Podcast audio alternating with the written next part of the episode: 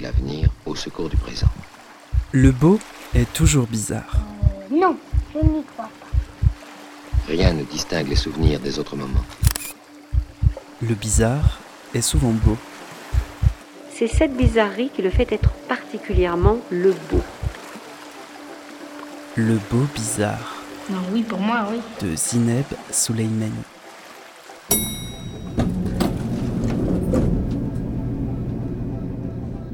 Bonjour à toutes, bonjour à tous. Bienvenue dans le Beau Bizarre, un espace sonore libre et hybride, un espace qui quitte volontiers sa zone de confort. The Bride and the Goodnight Cinderella est le premier volet de la trilogie Cadella Forza de l'artiste brésilienne Carolina Bianchi et de son collectif d'artistes. Présentée au Festival d'Avignon et repris au Festival de la Bâtie à Genève, cette pièce n'est pas passée inaperçue. Il n'est jamais facile d'aborder sur scène le sujet des violences sexuelles faites aux femmes, mais Carolina Bianchi le fait avec un rare brio. Elle ne donne pas de réponse toute faite, elle pose de nouvelles questions et engage le public dans une réception active. L'art de la performance rend possible. Le présent de la performance annule le quatrième mur et cette fiction de ce que nous pourrions appeler un espace sûr. Nous devons faire face à la réalité de ce qui est reconstitué sur scène. La violence n'est pas là où nous le pensons. C'est aussi une question de regard et de réception. Cette pièce est d'une certaine manière une stratégie pour observer de près les conséquences de la violence sexuelle, mais elle n'a pas la prétention d'effacer ni de guérir les blessures traumatiques. En ce sens, Fac Catharsis est le credo de Carolina Bianchi. Je suis très heureuse et émue d'avoir pu parler avec Carolina Bianchi de cette pièce si nécessaire qu'il est si important de faire connaître et de diffuser. Carolina Bianchi est mon invitée pour le 55e épisode du Beau Bizarre, malgré la distance et les conditions d'enregistrement.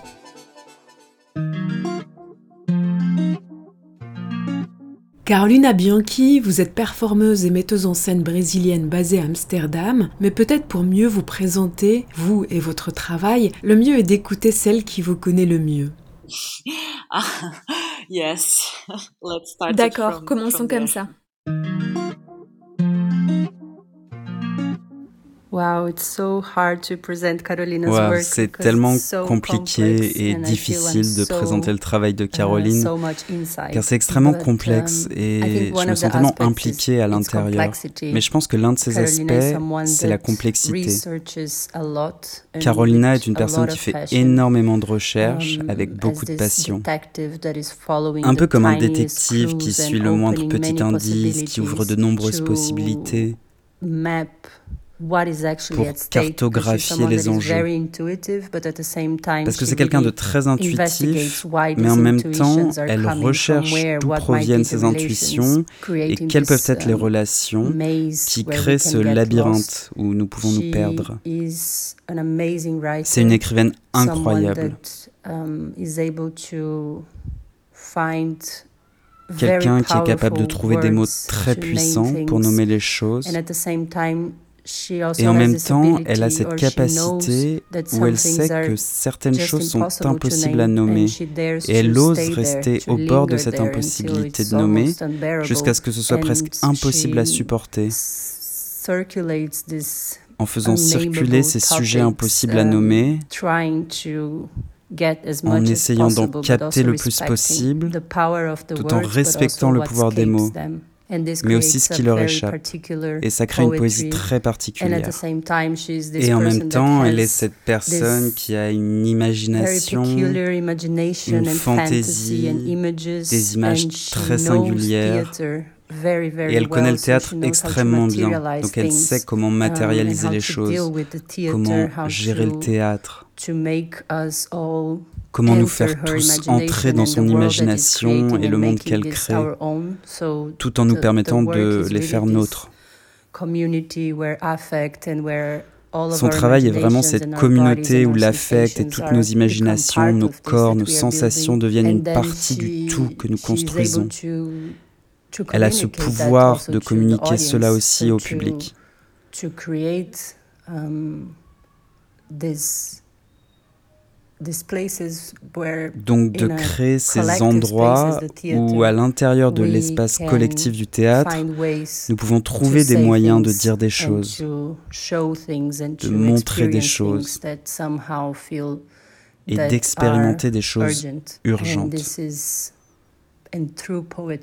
Et ça, c'est de la vraie poésie.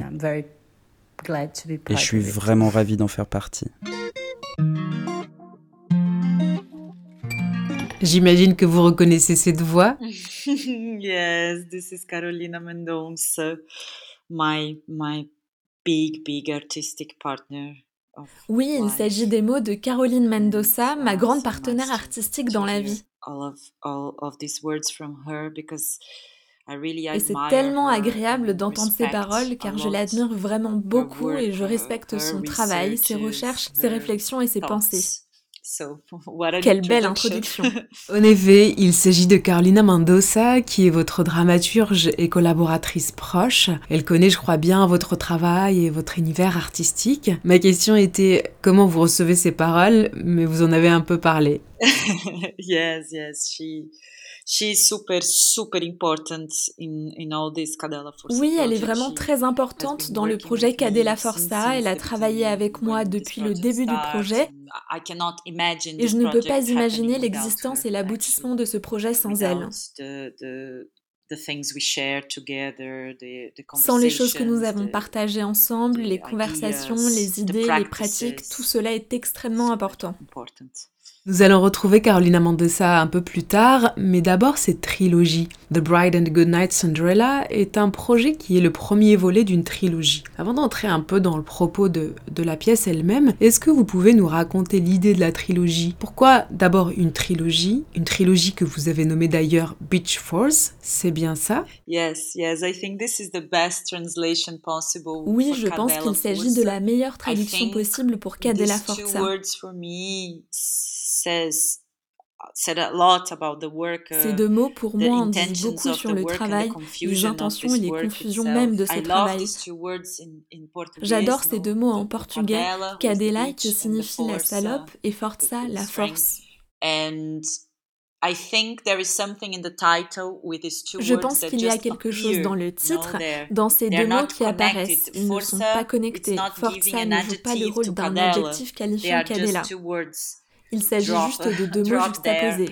And, and I think this says also a lot about, Et je pense que cela en dit long sur cette trilogie. three parts that doesn't fit quite well together, but at the same time are together Trois parties qui ne s'accordent pas complètement ensemble, mais qui sont quand même uh, ensemble, car elles font partie d'un même uh, ensemble, d'une même grande pensée avec de nombreuses couches à propos des violences sexuelles. I think the idea of a trilogy je pense que l'idée d'une trilogie est venue plus tard, car j'ai commencé ce projet en pensant que je ferais une pièce de 5 heures et 5 chapitres. Mais cela aurait été insupportable et à un moment tout a changé.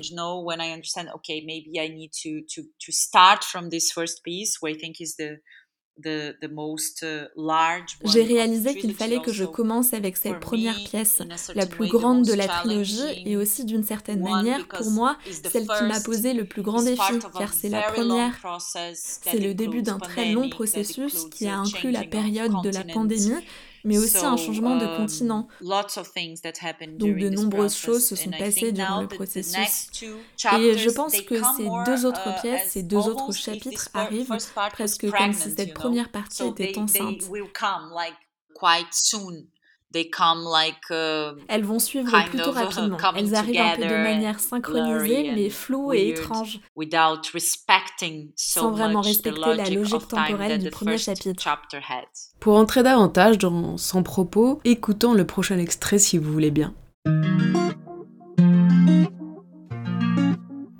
Buongiorno a tutti dalla TG2 delle 13, uccisa da un balordo vicino Istanbul. Giuseppina Pasqualino, l'artista milanese che voleva portare un messaggio d'amore nei paesi recentemente colpiti dalla guerra. L'artista milanese era in viaggio performance verso Israele in autostop con un'amica. Entrambe vestite da sposa volevano raggiungere le zone di guerra del Mediterraneo. Le due donne però si erano divise in Turchia. Il 31 marzo scorso Giuseppina era sola quando ha accettato il passaggio sulla jeep del suo assassino. Provocazione d'artista in autostop lungo le strade del mondo con un abito da sposa. Era diretta a Beirut. Giuseppina Pasqualino in arte Pippa Bacca attraverso la Turchia quando la violenza e la morte l'hanno raggiunta a poche decine di chilometri da Istanbul, strangolata, violata nel suo percorso certamente originale a proporre l'esaltazione dell'amore e della pace. Perché è un modo per affidarsi al prossimo, per dimostrare, e speriamo di dimostrarlo, che dando fiducia si riceve solo, solo bene. Sia per questione di fedeltà al progetto non mi sarei separata, sia per questione di incolumità mio e della mia compagna di viaggio non mi sarei separata. Quindi eh, se Pippa si separa è probabilmente A perché probabilmente come dicevi tu o come possono aver detto molte persone, probabilmente questa sua certezza eh, dovuta a questa forte credenza in Dio ehm, e per cui eh, il, suo proge- il suo, posso dire il suo progetto era quello di salire su qualsiasi automobile si sarebbe fer- fermata per fedeltà al suo credo e così ha fatto.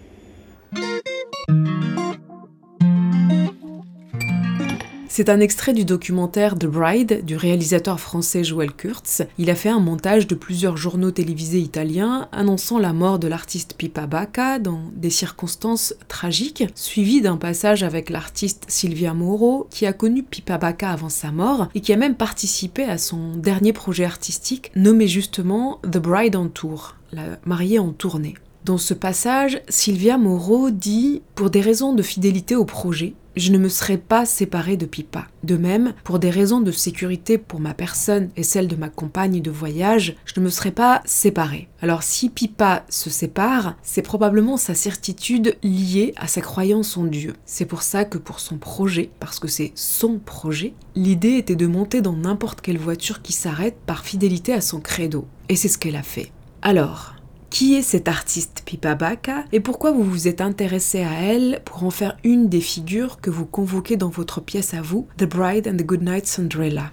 I think uh, now it was super nice to to listen again these audios because also I saw the C'était vraiment très agréable de réécouter cet enregistrement audio et je viens aussi de revoir le film. J'ai une réelle connexion avec les images, um, mais quand vous écoutez seulement l'audio, c'est quelque chose de différent.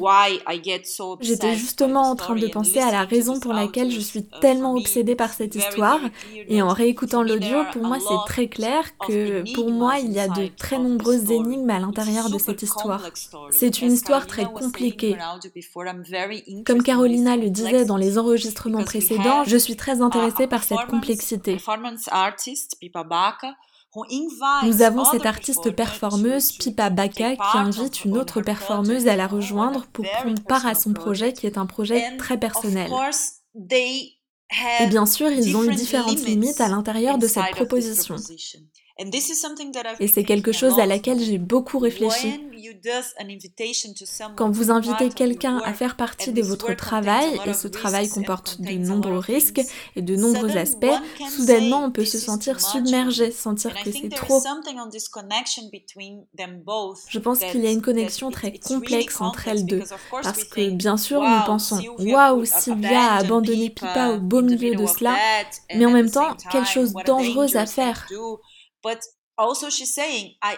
mais elle aussi en train de dire j'ai atteint mes limites comme artiste avec mes désirs personnels, mes limites personnelles.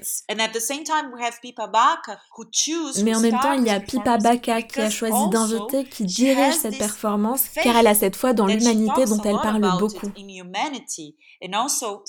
Et Sylvia apporte aussi cette idée de la foi dans sa dimension religieuse, la foi et connexion avec Dieu. Et cela est très intéressant. Et je pensais en moi-même quand j'étais en train de ressusciter des performances, pourquoi c'était impossible pour moi de... Je ne ferai jamais cela. Pour moi, c'est comme entrer dans la voiture de quelqu'un d'autre. Je n'ai jamais fait de stop, peut-être une seule fois quand j'étais très très jeune. Bien sûr, faire cela au Brésil ou dans n'importe quel autre pays qui a un taux élevé d'homicide, c'est extrêmement complexe. Pipa a fait du stop dans des régions qui sont très complexes, car c'était des régions qui sortaient tout juste d'une situation de guerre. Ce que je veux dire, c'est qu'il y a énormément de choses qui sont engagées dans cette performance, dans la façon dont les choses se déroulent, dans la manière avec laquelle Pipa parle de ses idées artistiques de cette performance. Bien entendu, à la fin, la tragédie arrive. C'est une performance très dense avec des gestes très complexes et cela m'intéresse beaucoup. En plus, je pense, d'accord, qu'avons-nous en commun? Quels sont nos points communs? Nous sommes toutes les deux artistes. Jusqu'où puis-je comprendre ce qu'elle fait? Quel est le point culminant dans lequel tout s'effondre? Le point à partir duquel je ne peux plus la suivre? Je ne comprends plus ce qu'elle fait. Toutes ces questions sont très diverses et c'est pourquoi cette histoire est tellement intéressante pour moi. Vous dites que vous vous identifiez davantage à Silvia Moro qu'à Pippa Bacca. Pourquoi? Vous savez, je ne sais pas si je m'identifie plus à Silvia Moro.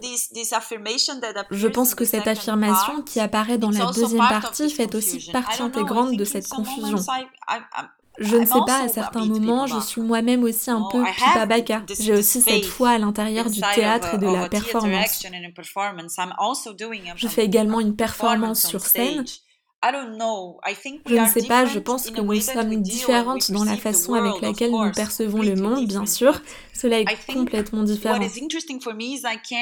Mais ce qui est intéressant pour moi, c'est que je peux regarder les deux et me dire, je me reconnais dans cette attitude, cette situation. Mais je me reconnais également dans cette autre attitude et situation.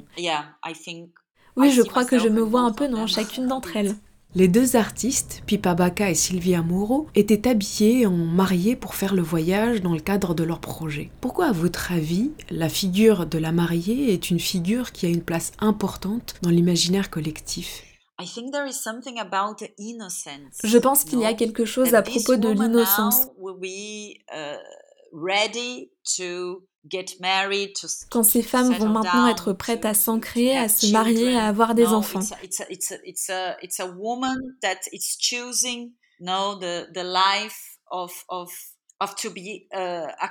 C'est la vie d'une femme qui est maintenant prête à être accompagnée par un homme, une figure qui va la protéger.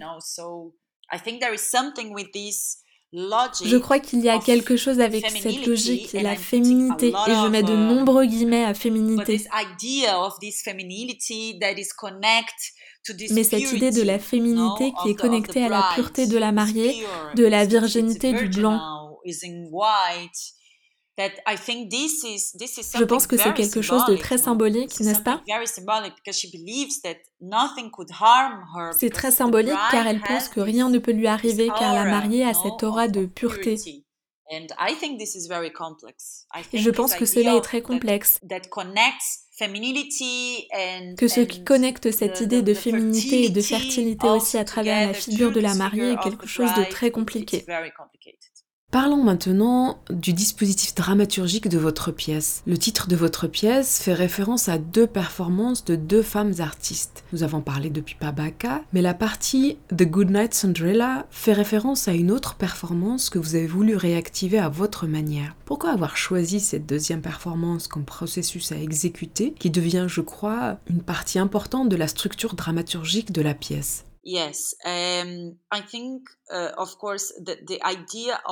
Oui, je pense que l'idée de uh, prendre la boisson du violeur vient de l'inspiration de cet acte, de cette performance. Oui, je pense que l'idée de prendre la boisson du violeur vient de l'inspiration de cet acte, de cette performance. C'est l'artiste guatémaltèque Regina Rosé Galindo avec sa pièce de 2016 intitulée Siesta. Ce qui se passe, c'est que Regina prend cette boisson et pendant la performance, elle prend cette pilule, ce somnifère, et pendant la performance, il y a des personnes avec des seaux d'eau qui essayent de la réveiller. Dans mon cas, le Good Night Cinderella, c'est le nom donné à cette boisson au Brésil, peut-être un mélange de sédatif, et c'est la version la plus commune, jusqu'à récemment, jusqu'à ce que le GHB devienne si populaire. Mais c'est quand vous mélangez sédatif et alcool. Donc vous préparez ce mélange et ensuite vous vous rendez à diverses fêtes et les hommes versent ce mélange dans les boissons qui sont servies aux femmes pour pouvoir les violer lorsqu'elles sont inconscientes.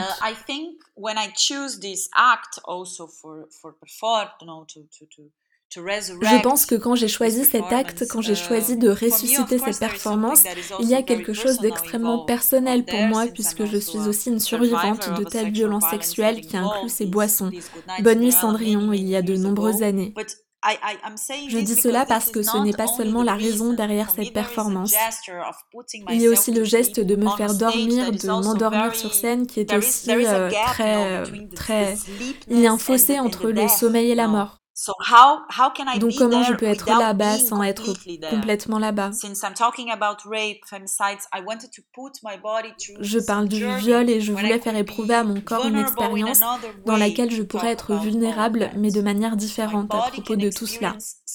Mon corps peut expérimenter une sorte de perte, perte des repères de l'espace et du temps.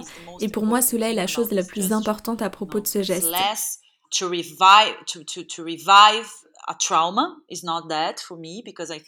Ce n'est pas pour raviver un trauma parce que c'est une partie, ce n'est pas le leitmotiv de la performance, mais c'est pour complexifier ce souvenir, puisque je ne peux pas me souvenir.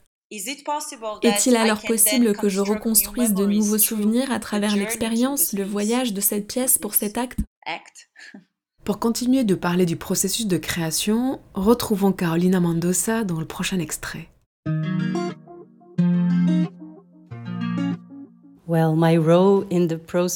Mon rôle dans le processus de um, création de La Mariée et de Bonne Nuit Cendrillon, c'est, je crois, tout d'abord, je suis l'ami qui a dit Je te tiendrai la main et j'irai jusqu'au bout avec toi.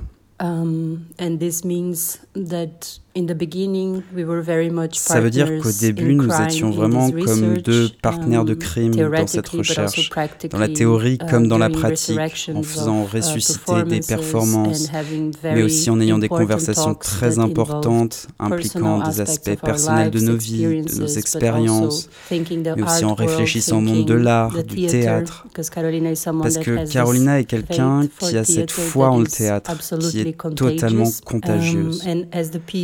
Quand la pièce commençait à devenir plus concrète lors des répétitions, um, je faisais la dramaturgie, je travaillais avec les performeurs, um, parfois en jouant le rôle de Carolina, pour qu'elle puisse regarder de l'extérieur. Um, je pense que notre relation est profondément enchevêtrée, spécialement dans ce processus. Nous travaillons ensemble depuis de nombreuses années et je pense que dans ce projet spécifiquement, um, c'est quelque chose qui nous a touchés toutes les deux personnellement et artistiquement d'une manière totalement nouvelle. Mais nous sommes toujours là à nous tenir la main um, et c'est quelque chose de très important. Oui, il me semblait important de continuer de rendre compte de la dimension collective qui est derrière ce travail, mais comment vous avez concrètement travaillé pour arriver à cette forme de la pièce? J'ai l'impression qu'il y a eu une étape intermédiaire, non? Yes, there, there, there was a lot of it. I think je pense bien sûr, j'ai travaillé avec Karaji Kaval, le collectif qui est impliqué dans cette pièce depuis de nombreuses um, années. Bien sûr, nous avons fait différents travaux ensemble dans le passé.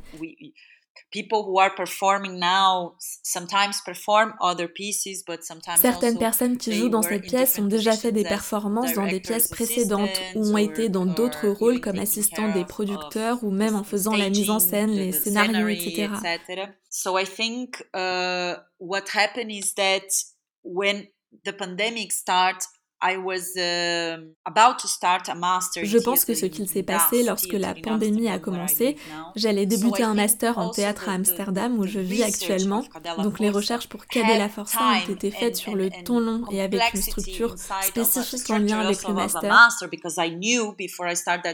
Car je savais avant même de le commencer que ce projet nécessiterait beaucoup de temps, de recherche et de lecture. Comme Carolina le dit si brillamment, je vais me retrouver dans la posture d'un détective. Pas seulement comme le détective des histoires sur lesquelles je faisais mes recherches, comme l'histoire de Pippa Baka par exemple, mais aussi comme le détective de ma propre histoire. Et cela prend du temps, vous savez, beaucoup de temps. La première expérience que j'ai faite avec la première partie de la performance, qui est la conférence, j'ai préparé plusieurs ouvertures. Le résultat de résidences à l'étranger, et j'ai beaucoup de retours. J'ai travaillé avec de nombreuses personnes et c'est déjà quelque chose que je faisais au Brésil. J'ouvre de nombreux uh, processus faisant constamment des résidences et partageant des projets en animant des ateliers pour partager des techniques que je développais avant mes travaux. Et cela crée tout le temps cette perspective collective. Il y a aussi tout le temps cette question à propos des spectateurs et de uh, l'expérience des spectateurs. Comment j'implique le collectif là-dedans? Quels sont les différents rôles que ce collectif joue individuellement? Quel en est le rôle du collectif en lui-même? Quels sont les rôles de l'audience dans cette pièce? Je pense que toutes ces couches font partie de l'histoire de la construction de cette pièce, comment nous l'avons travaillée. Bien sûr, il y a eu des heures de meeting Zoom car 10 personnes du groupe étaient au Brésil et vivent. Cela impliquait de nombreux séminaires, beaucoup d'organisations, interrogations autour de comment partager où j'en suis dans le processus. Cela aussi est un moyen d'impliquer le groupe, de partager chaque étape de ce processus. Oui, je crois que c'est important de dire que votre travail est, très documenté. La pièce d'ailleurs démarre comme une sorte de conférence qui revient sur plusieurs références artistiques et littéraires et les questions que cela suscite chez vous. Vous créez des liens entre les œuvres qui lient le sujet des violences sexuelles et les violences de genre. Vous entrelacez plusieurs récits qui prennent des formes différentes tout au long de la pièce. Mais en quoi c'est important de poser dès le début de la pièce les ingrédients dramaturgiques ainsi que le protocole qui constitue la structure même de votre pièce. Est-ce que c'est une manière de prévenir le public ou de le rendre complice?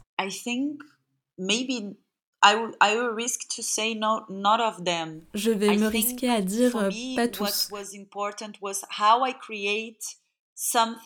Je crée quelque chose quand j'ouvre une conversation.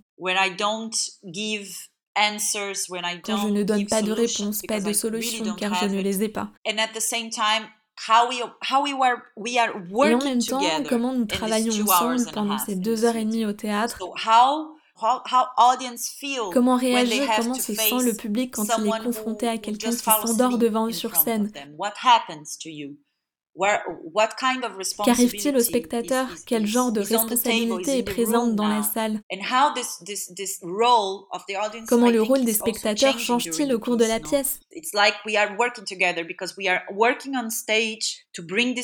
Nous travaillons ensemble, nous travaillons sur scène pour poser ces questions, ce texte. Et en même temps, l'audience participe aussi au rôle de détective dans l'histoire. Uh, pour moi, il y a ce travail collectif des spectateurs qui doit se faire, et nous avons besoin des spectateurs pour que ce travail collectif se fasse.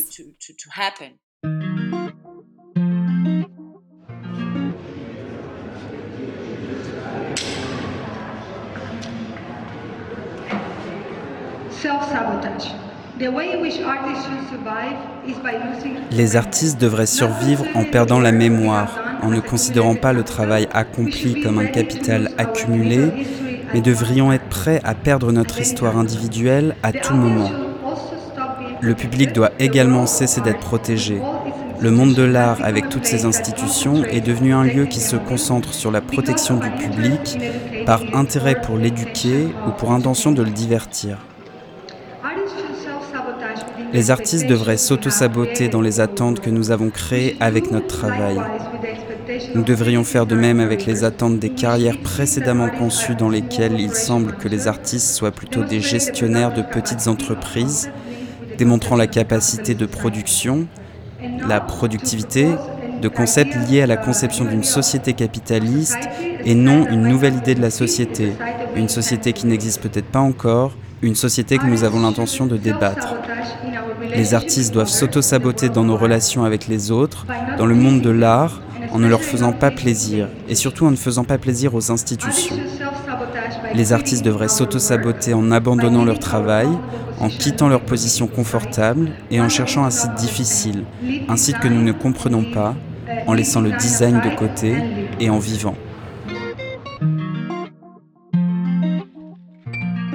Un extrait de la performance de l'artiste et activiste cubaine Tania Bruguera, une performance donnée à la Biennale de Venise en 2009 et intitulée Culture as a Strategy to Survive, la culture comme une stratégie de survie. Pourquoi cette performance vous a marqué? Wow, uh, Waouh, c'est très fort d'entendre cet enregistrement d'elle. Je pense que cette performance m'a beaucoup impressionnée et bouleversée à cause de deux choses. D'abord le geste qu'elle fait, bien sûr, la roulette russe tout en pointant un pistolet à sa tante pendant la lecture de ce texte, et de temps en temps, elle appuie sur la gâchette.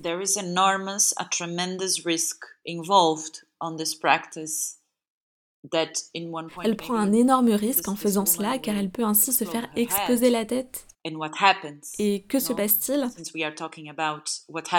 Puisque nous parlons de l'espace et de l'audience, que se passe-t-il? Cette idée de que se passe-t-il?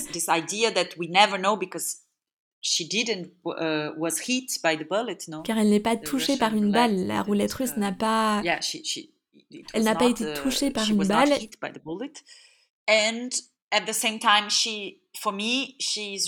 Et en même temps, pour moi, elle est en train d'écrire et de lire ce texte incroyable. Ce qu'elle dit dans ce texte à propos de l'idée d'un autosabotage et ce que cela signifie de se retrouver face à ce marché de l'art est extrêmement fort. C'est une prise de position très forte. Je ne dis pas que je suis totalement d'accord avec cela car ce n'est pas la question. Mais son geste en tant que tel est quelque chose de vraiment remarquable pour moi, cette façon de connecter à quel point les artistes sont vulnérables à l'intérieur de ce marché, de cette logique. Vous êtes d'accord pour dire que l'artiste doit abandonner sa position confortable et s'adonner à l'autosabotage? Et, et comment? I think this is very particular. I, I, I, I don't know. I think this is je pense que cela est très particulier. Je pense que cela débute du pacte que vous passez avec vous-même.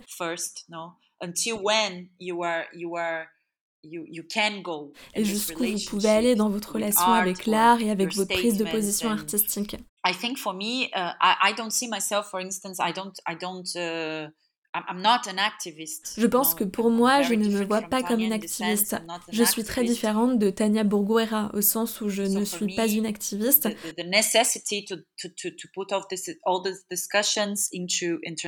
Pour moi, la nécessité de mettre toutes ces discussions et de les transformer en pièces sur scène au théâtre, sans cela, je ne peux rien faire. Et en même temps, ce que je dis, c'est que pour chaque individu, vous pouvez comprendre vos limites et comment vous voulez gérer ce que vous vivez ou ce qui vous perturbe beaucoup, ce en quoi vous ne croyez pas. Je, je ne sais pas.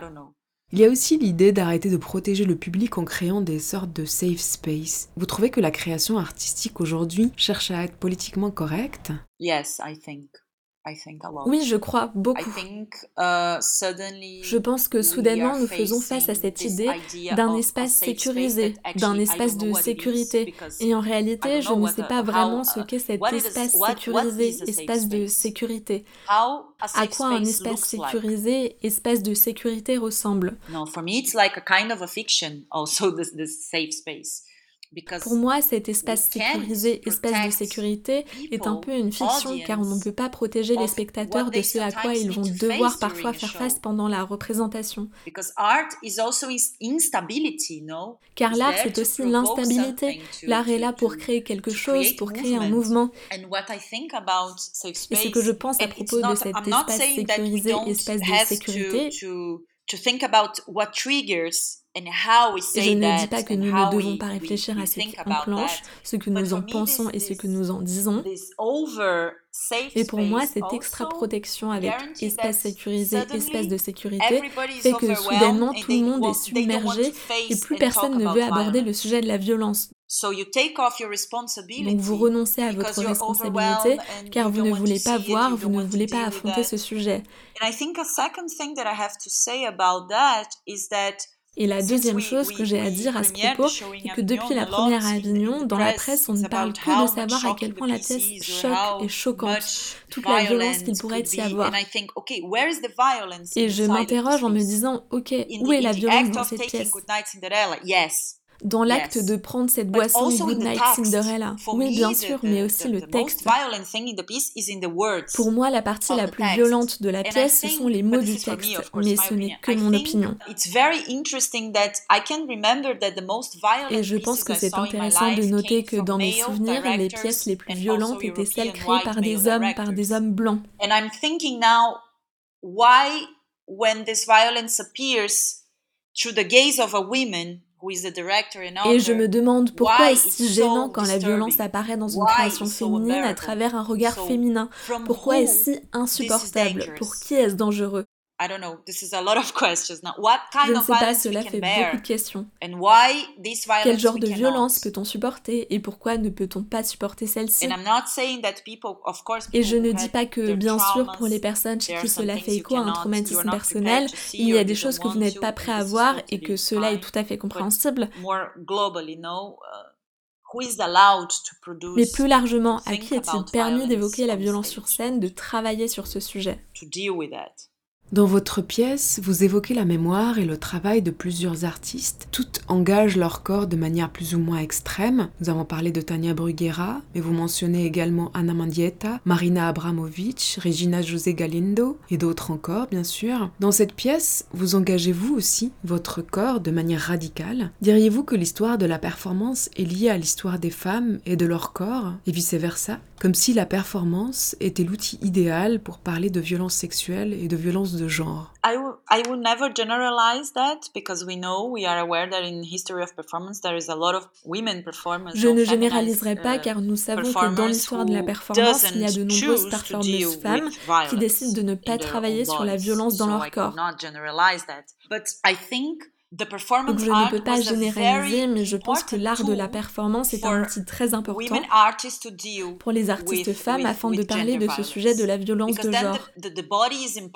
Car le corps est impliqué de manière radicale. De telle façon qu'il est impossible de dire je n'ai pas vu cela, je ne veux pas gérer cela. C'est maintenant dans le moment présent.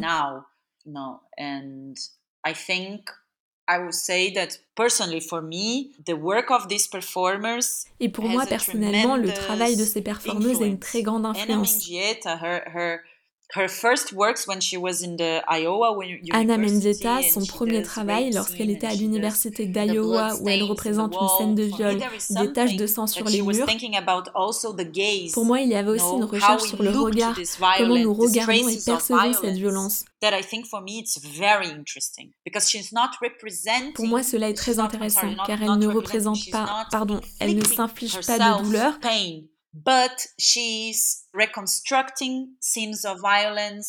mais elle reconstruit des scènes de violence. Elle construit des traces de violence comme une pièce. Like a, like a, like a, like a piece, no, like something that she, she goes there, she, she arrange that as a, as a, as a, almost like a elle y va et elle arrange cela presque comme elle se confronte avec, elle utilise du sang d'animaux pour reconstruire, pour mettre en scène ses traces. Je pense qu'elle travaille avec le regard de qui observe cela.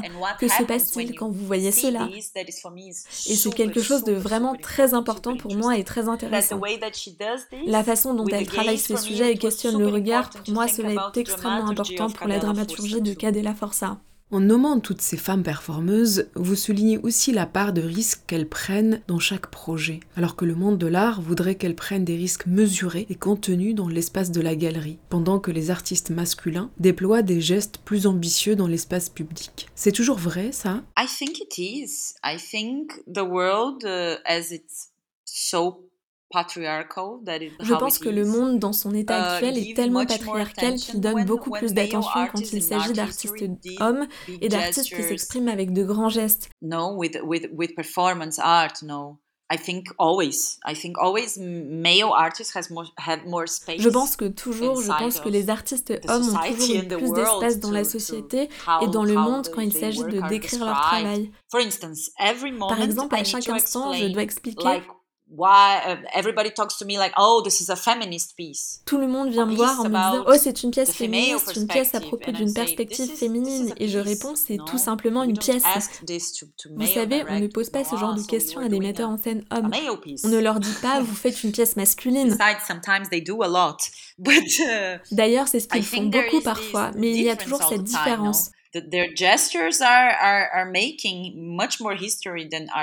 Leurs gestes écrivent beaucoup plus l'histoire que les nôtres et c'est quelque chose que nous sommes en train d'essayer de changer et de regarder l'histoire avec un nouveau regard, de pouvoir dire vous voyez, voici Artemis Gentileschi avec toute la violence de sa peinture.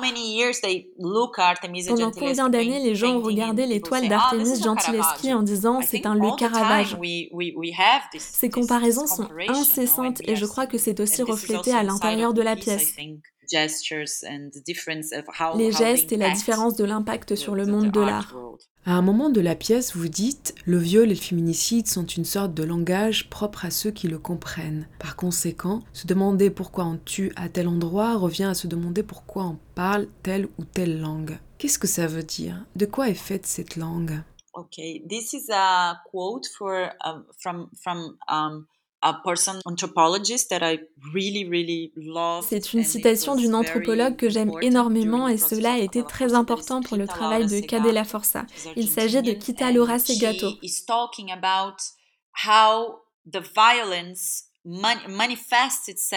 Elle est argentine et elle travaille sur comment la violence se manifeste dans les cas de violence sexuelle dans des groupes d'hommes. Par exemple, elle parle des assassinats à Juarez au Mexique.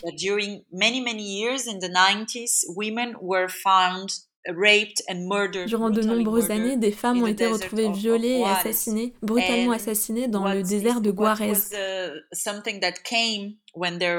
Uh, Ce qui est apparu pendant les investigations des journalistes est que probablement ces femmes avaient été violées et assassinées par un groupe d'hommes. Et Kita explique que dans ces circonstances, le viol a permis l'établissement d'un langage particulier entre ces groupes d'hommes comme pour passer un message à propos de qui possède le plus de pouvoir. Si je tue cette femme devant tes yeux, qu'est-ce que cela te fait? Parfois, le viol n'est pas en rapport avec le désir ou le sexe,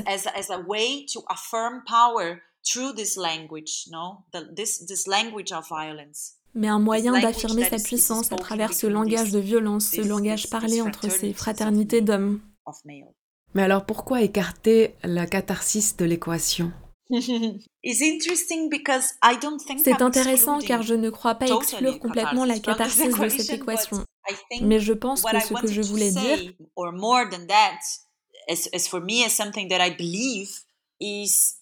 c'est quelque chose en quoi je crois et que de faire cette pièce ne guérit pas les blessures.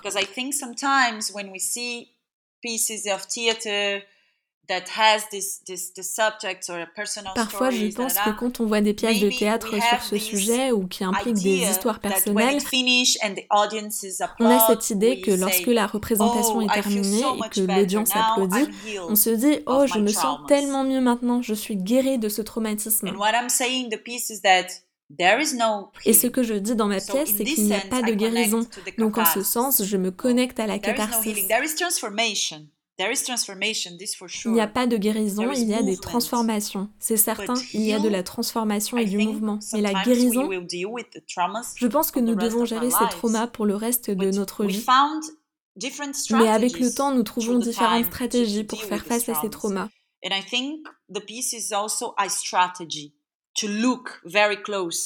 Je pense que la pièce est aussi une stratégie pour observer de très près les conséquences des violences sexuelles.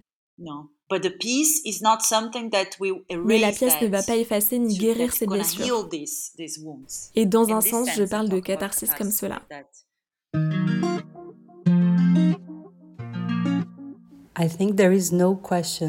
Je crois qu'il n'existe aucune question que je n'ose pas poser à Carolina. Et c'est une des choses qu'on a pratiquées dans notre amitié la création d'un espace qui nous permette de nommer les choses qui sont parfois plus dures pour nous personnellement à nommer. Nous avons cette capacité à avoir des discussions très difficiles et très honnêtes.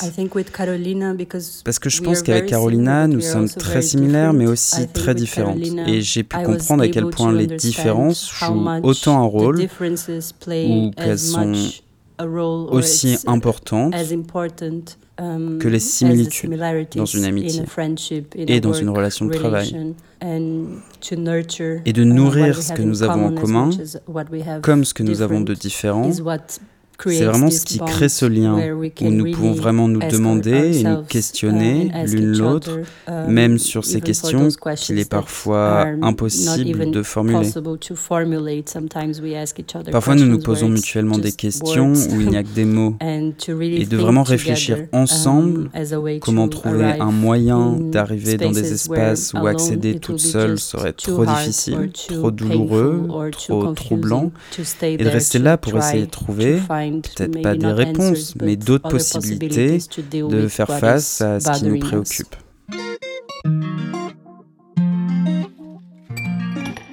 Encore euh, la voix de votre chère collaboratrice Carolina Mendoza, et je me demandais si pour faire le théâtre que vous faites, un théâtre physique qui engage le corps, ses limites et ses repères, oui, pour le faire, est-ce indispensable d'être entouré d'une équipe proche, complice, avec une grande confiance pour vous protéger et permettre l'espace d'expérimentation que vous inventez?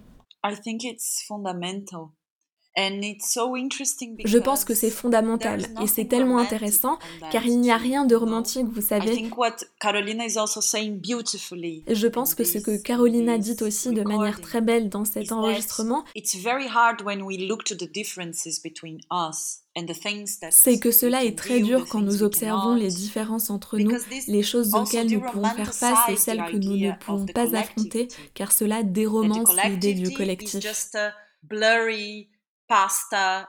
Cela remet en question l'idée que la collectivité est simplement un ensemble flou des gens qui disent juste oui ou sont connectés pour toujours, qu'il y a une égalité et que... Non, c'est complexe, c'est très complexe. Et même les tournées, tout cela est complexe. Je trouve que cela est très beau quand nous pensons à un collectif qui peut contenir tout cela.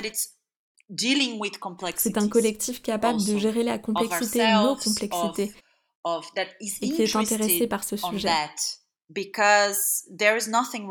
Car il n'y a rien de romantique. La pièce aborde aussi ce sujet, comment l'amitié n'est pas romancée. La romance, c'est autre chose. La romance ne m'intéresse pas du tout.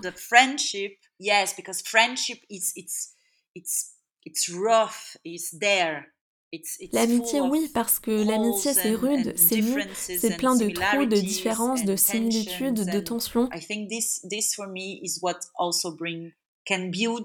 Et pour moi, c'est aussi tout cela qui permet de construire un espace qui puisse être pérenne.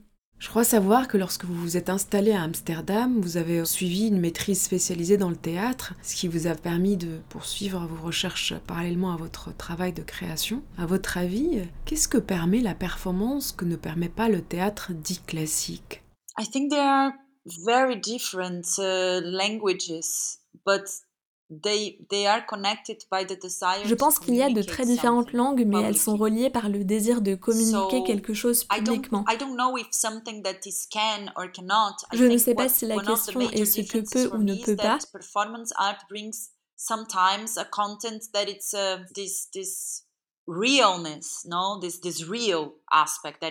Une des grandes différences pour moi est que la performance aborde quelque chose de très réel, l'aspect très réel de ce qui est ici dans le présent, qui est tangible, quelque chose qui se produit maintenant devant vous. C'est complètement live, présent, en direct et ne peut pas être répété.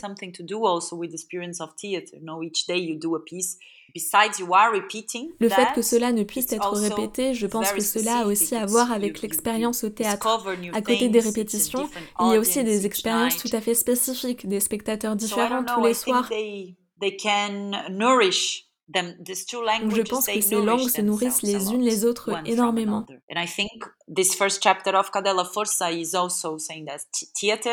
Et je pense que ce premier chapitre de Cadella Forza exprime aussi le fait que le théâtre peut aussi tenir cette présence soudaine de quelque chose de très réel qui se déroule en direct devant nous. Comme l'effet de la boisson Good Cinderella. Voici tous les points importants pour moi. Bon, pour clore notre conversation, si je vous donnais le choix entre deux chansons, Mina de Journey et Jeanne d'Arc de Leonard Cohen, laquelle choisiriez-vous et pourquoi? Oh, I will choose. I will choose Mina. Je vais choisir Mina car je pense que. Yeah, I think this.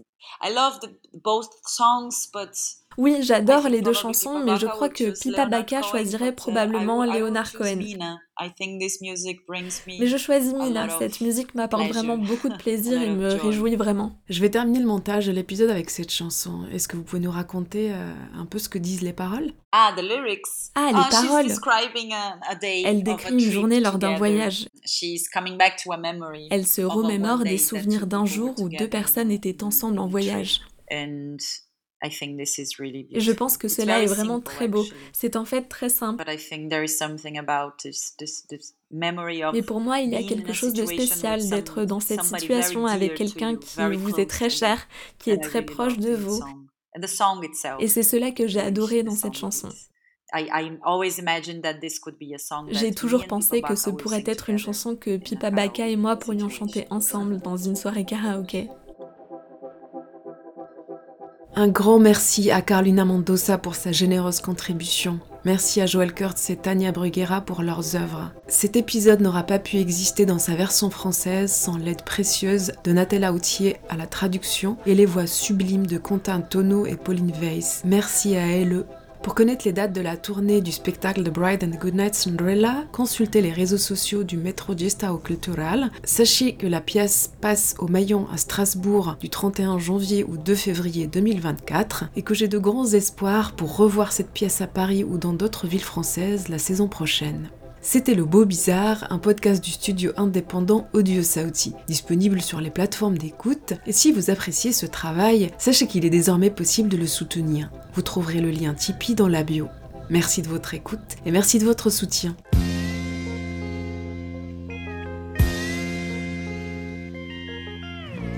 Fa su quel pendio e che riconosco io.